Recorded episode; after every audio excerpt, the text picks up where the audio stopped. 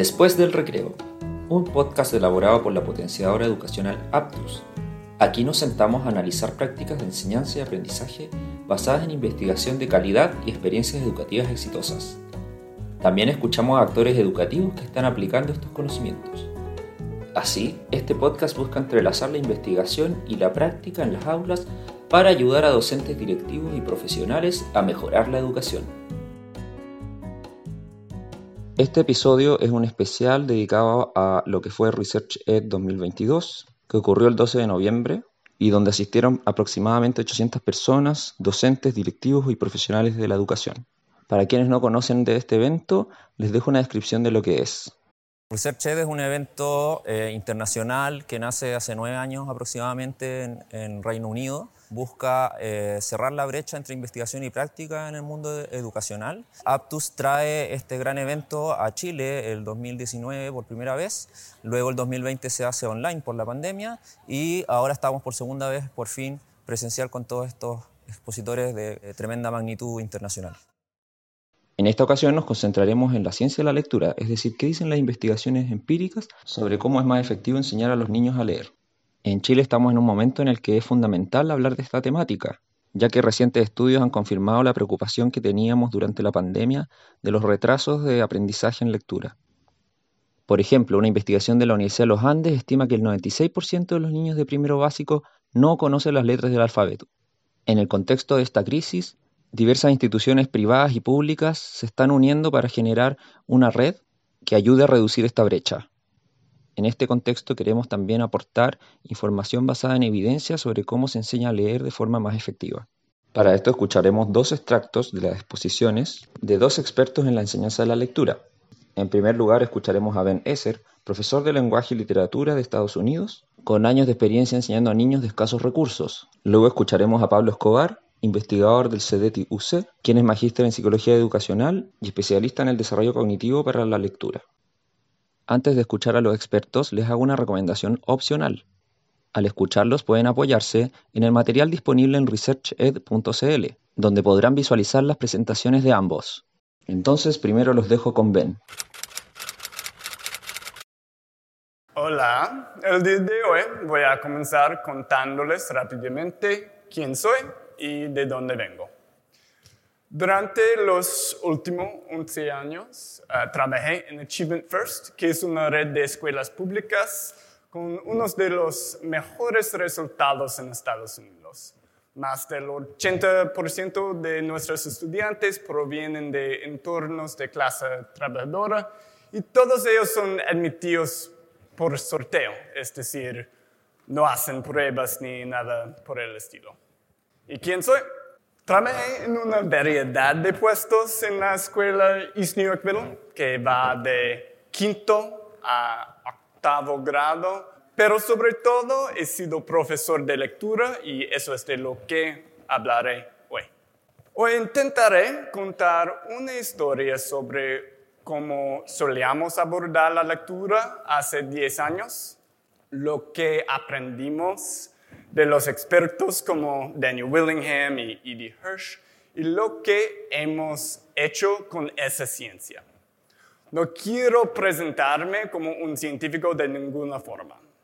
Así que trataré de ser claro cuando les hablé de lo que es una investigación bastante irrefutable de las últimas décadas y cuando les hablé es como Achievement First aplicó esas ideas, que no son ciencia en sí mismas, sino nuestro mejor esfuerzo para aplicar esa ciencia. Voy a comenzar mi historia en un momento de crisis para Achievement First. En 2013, las evaluaciones de Common Core recién comenzaban. Estas evaluaciones eran nuevas, mucho más rigurosas, y estaban alineadas con el tipo de lectura que los estudiantes tenían que tener para tener éxito en la universidad. En comparación con otras escuelas que admitían a estudiantes en situaciones de pobreza económica, nos había ido bien en las evaluaciones anteriores. por lo que confiábamos en que nos iría bien en estas. Así es como nos fue en realidad. Nos aplastaron. Nuestros estudiantes apenas superaron el promedio de los estudiantes de bajos ingresos. Y también estuvieron un 22% por debajo de los estudiantes de clase media y alta. Y esos exámenes realmente nos obligaron a reflexionar sobre cómo habíamos estado enseñando y nos llevaron a hacernos algunas preguntas bastante fundamentales. Primero, ¿en qué nos equivocamos? Y una vez ahí, comenzamos a hacer preguntas aún más fundamentales, como habíamos abordado nuestro trabajo. Y esta se convirtió en la pregunta más fundamental para nosotros.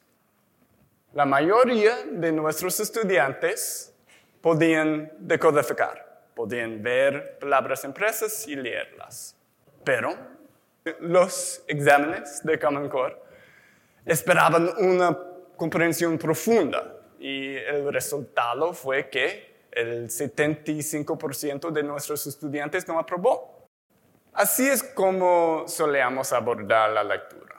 Nosotros, al igual que muchas escuelas en Estados Unidos y también acá en Chile, usábamos lo que se llama un modelo de taller de lectura.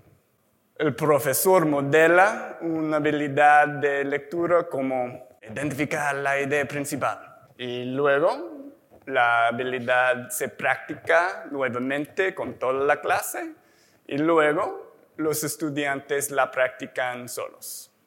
Este se siente bastante intuitivo porque es más o menos como enseñamos las matemáticas. Los estudiantes practican las habilidades hasta que los dominan.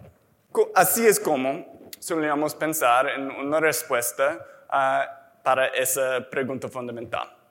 Si un estudiante puede leer, puede decodificar un texto, pero no puede entenderlo, entonces necesitaba practicar más las estrategias de lectura como hacer inferencias y una vez que el estudiante las domina, estas habilidades, podía transferirlas a cualquier texto. Pero, obviamente, los puntajes de nuestras pruebas enfatizaron que necesitábamos repensar este modelo. Así que recurrimos a la ciencia. Una cosa que aprendimos bastante rápido fue que el apoyo de la investigación para la enseñanza de las estrategias era débil. Las estrategias funcionan, le dan un impulso único a los puntajes de lectura, pero 10 clases son suficientes. Y más allá de eso, son una pérdida de tiempo y eso es lo que hacíamos en cada clase. Dicho en otra manera, lectura no es lo mismo que las matemáticas. Los estándares matemáticos se pueden dividir en habilidades transferibles que se pueden practicar y dominar. La multiplicación es una habilidad transferible que se puede fortalecer y dominar con la práctica. La comprensión de la lectura no funciona de esa manera. La fonética sí, la comprensión, no. Si puedo decodificar un episodio de La Casa de los Espíritus, por ejemplo, pero no puedo identificar la idea principal, no existe una habilidad transferible llamada identificar la idea principal, que necesite fortalecer como un músculo. Una cosa que será indiscutible en nuestras vidas es que podemos considerar la lectura como dos componentes, ambos muy necesarios. El reconocimiento de las palabras y la comprensión del lenguaje. Y el reconocimiento de las palabras era la mitad de la lectura que hemos estado haciendo bastante bien, razonablemente bien. Es básicamente la capacidad a tomar palabras impresas y convertirlas en sonido.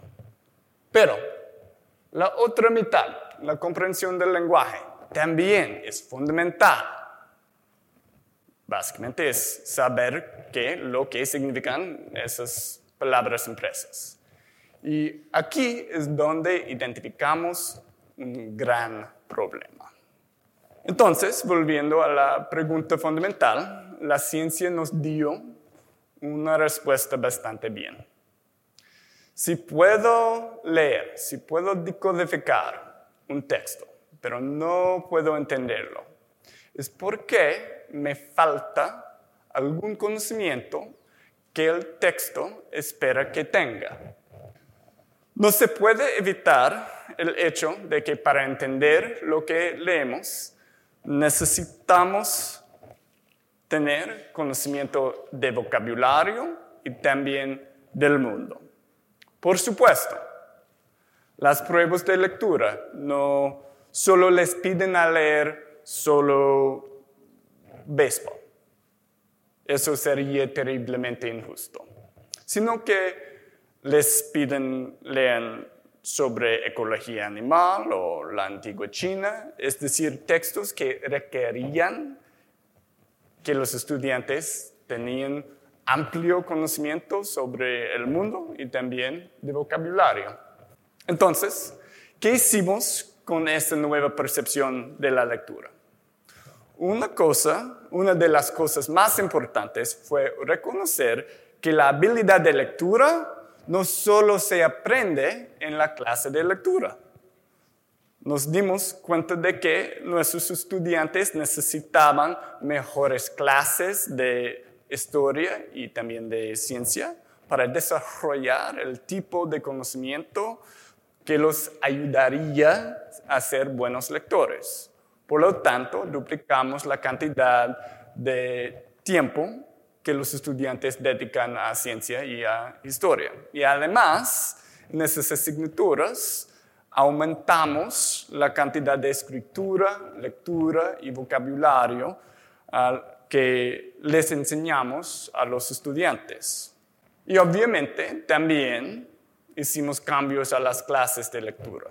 Una vez que comprendimos la importancia de conocer las palabras y el mundo, comenzamos a preocuparnos de cómo construir ese conocimiento de la mejor manera. Y el hallazgo, un tanto contrario a la intuición, es la mejor manera para desarrollar el conocimiento necesario para una lectora experta es leyendo. Bien, pues entonces, bueno, vamos a partir entonces con esta, eh, con esta charla. Y, bueno, el gran tema es el, asunto de la comprensión lectora, ¿no? O sea, claramente yo creo que de todos nosotros es bastante conocido eh, este tema de las dificultades que, presentan nuestros estudiantes con respecto a la comprensión de lo que están leyendo, ¿cierto? Y obviamente, bueno, consistentemente las mediciones nacionales, internacionales, pues nos demuestran las, las dificultades, ¿verdad?, en la comprensión lectora que están presentando nuestros estudiantes.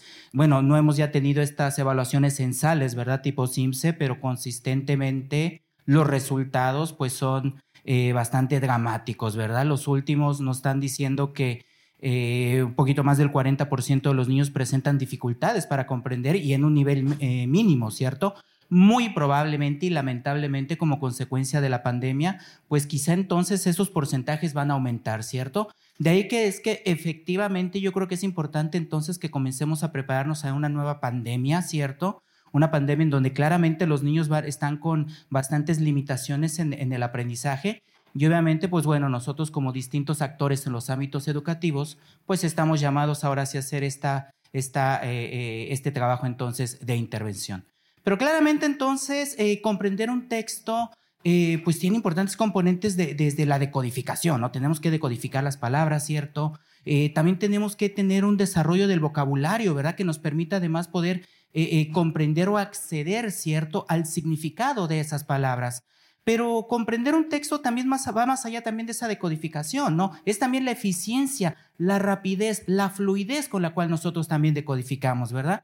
Porque si yo tengo una decodificación lenta, ¿verdad? Pues muy probablemente cuando termine de leer para dónde va la micro, ¿verdad? Pues simplemente entonces ya se me pasó. ¿verdad? Entonces, no basta solamente que yo sea decodificador y tenga un manejo del vocabulario, sino que también tenga una fluidez, ¿cierto? Una rapidez para poder llevar a cabo entonces este proceso que fundamentalmente también me posibilita pues actividades básicas de la vida cotidiana como por ejemplo poder tomar entonces una micro. En este sentido entonces bueno hay distintos modelos verdad que nos permiten a nosotros eh, poder entender eh, eh, cómo es que se da entonces este proceso de comprensión lectora. Y uno por ejemplo de los principales modelos y es de los más antiguos consistentemente también ha sido puesto en discusión verdad pero también consistentemente ha, salido bastante airoso, pues es este modelo simple de la lectura, ¿no? De Kurt Turfner, eh, eh, que básicamente nos, plantean una ecuación en donde la comprensión lectora, pues no sería otra cosa más que eh, el producto, ¿verdad? De las habilidades de decodificación, de la lectura de las palabras, más la comprensión del lenguaje, ¿no? Especialmente entonces en este lenguaje oral, ¿cierto? Entonces, este es uno de los primeros modelos, es un modelo bien simple, completamente, ¿verdad? Hasta los mismos autores así lo explicitan. Nosotros tenemos entonces un modelo simple de lectura. Y es un modelo que eventualmente, claro, ha, sido capaz de poder explicar eh, muchos fenómenos relacionados con el desarrollo lector, ¿cierto?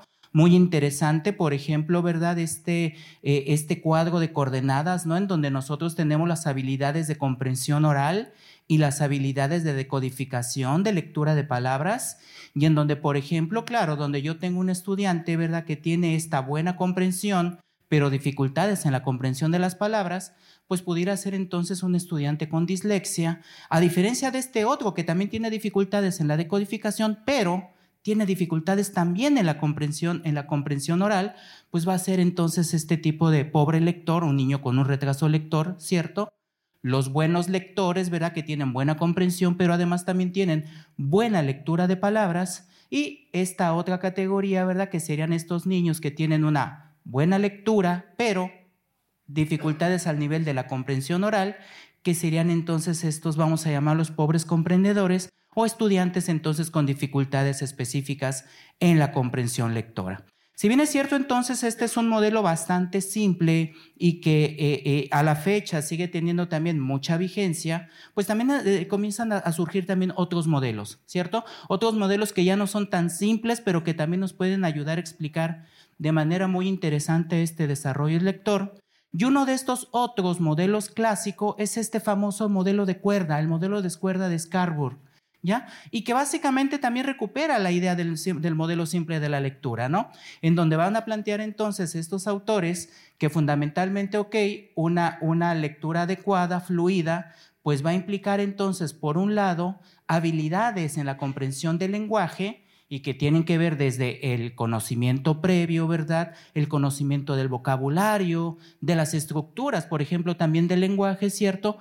Un razonamiento eh, eh, eh, también verbal y un conocimiento general, ¿verdad?, de la literacidad, ¿no? Desde aquellos conocimientos, por ejemplo, de los, de los portadores de textos, ¿no? Y, la identificación de los tipos de texto, por ejemplo, que es algo que dentro de los, de los contextos de los planes y programa de estudio, pues es algo que se intenciona en que los niños puedan aprender, ¿cierto? Entonces, tenemos una dimensión de la comprensión del lenguaje, también tenemos entonces una dimensión que implica el reconocimiento de las palabras, en donde aquí explícitamente se menciona un proceso cognitivo muy relevante para el desarrollo lector, muy probablemente, ¿verdad? Muchos de ustedes lo conocen, que es la conciencia fonológica, ¿cierto? como este darse cuenta de los sonidos, ¿verdad? De, las de, los sonidos que están dentro de las palabras, ¿cierto? La conciencia fonológica es eh, en verdad una, eh, eh, no sé, llamarlo un gran descubrimiento, ¿cierto? Que hace una distinción con respecto a la manera en la cual nosotros vamos comprendiendo el desarrollo de la lectura, la adquisición y muy especialmente también, por ejemplo, la explicación de sus dificultades en el contexto, por ejemplo, de los niños que presentan algún tipo de dislexia, ¿cierto?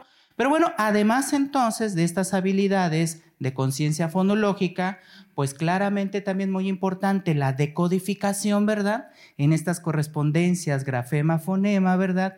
En esta maestría en el, en el desarrollo de este eh, conocimiento, eh, eh, de este principio alfabético, ¿cierto? En donde va a ser sumamente relevante que nosotros aprendamos, pues la unidad mínima de la lectura, ¿verdad? Que es la letra, y que la tenemos que reconocer tanto al nivel del nombre como también entonces al nivel de los sonidos, ¿verdad? Porque el tema es bien interesante y siempre es la discusión, ¿no? ¿Qué es mejor enseñar a los niños, ¿no? ¿Les enseñamos por el nombre, los enseñamos o les enseñamos por el sonido, ¿no? Pues es que los dos son igual de importantes, ¿no? Eh, eh, cuando los niños están aprendiendo las letras por el sonido, pues claramente estamos apuntando de una, de una manera muy fuerte al desarrollo de la conciencia fonológica a estas habilidades fonológicas que van a ser cruciales para la lectura pero también cuando los niños están aprendiendo las letras por sus nombres, pues estamos apuntando de una manera muy fuerte también al conocimiento ortográfico y este conocimiento ortográfico y estas habilidades fonológicas, pues las dos van a ser fundamentales para un adecuado desarrollo de la lectura y claro también entonces de la escritura, ¿cierto? Y finalmente, bueno, la idea es que en la medida en la cual nosotros vamos haciendo una mayor maestría en esta correspondencia grafema-fonema, ¿verdad? Vamos siendo más hábiles y rápidos en esa decodificación, automatizamos entonces ese proceso, pues debiéramos entonces poder arribar a esta lectura visual de palabras, ¿no? A este reconocimiento visual, ¿cierto? En un golpe de vista, ¿verdad? Nosotros reconocemos las palabras, ¿verdad?